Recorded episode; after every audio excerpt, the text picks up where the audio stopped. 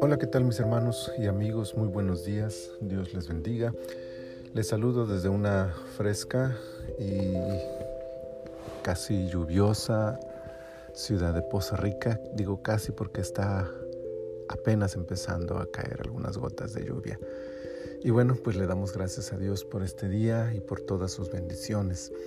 Este es el día martes, martes 5 de octubre del año 2021.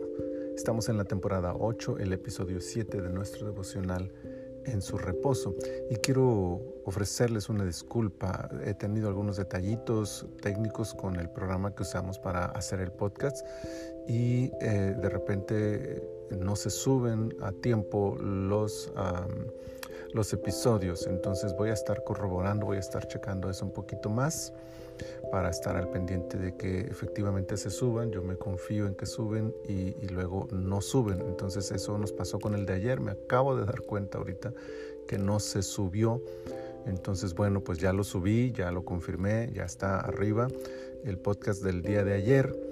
Así que les ofrezco una disculpa por eso y estaré más al pendiente de que cada devocional se suba en el día que corresponde.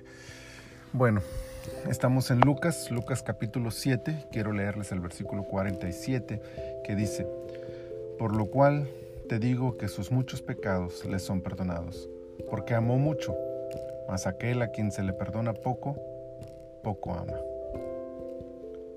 Arrodillada, temblorosa, quebrantada, perdida, pero en el lugar correcto, vacía de sí misma, pero llena de amor. La escena no puede ser más inspiradora. Aquella mujer no puede parar de llorar.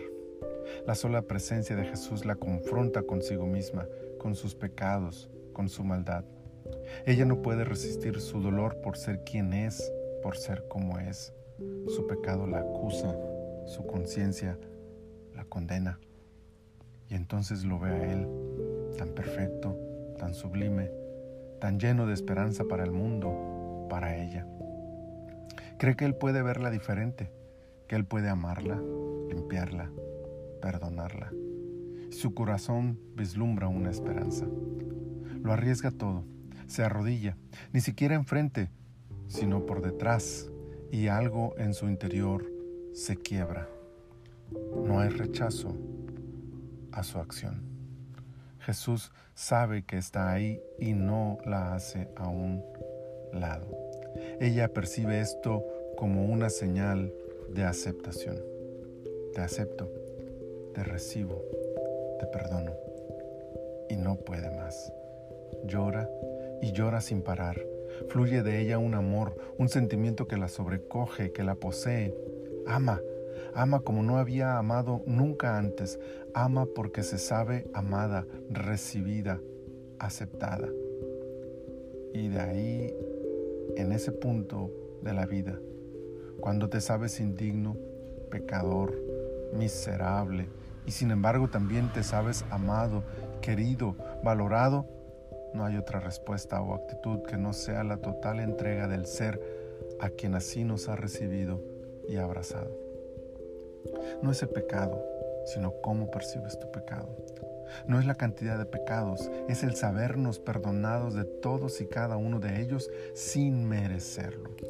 No es lo terrible del pecado, sino la incapacidad para cambiar nuestra realidad contaminada, pero también saber que Él nos ama a pesar de todo lo que hemos hecho para ofenderlo.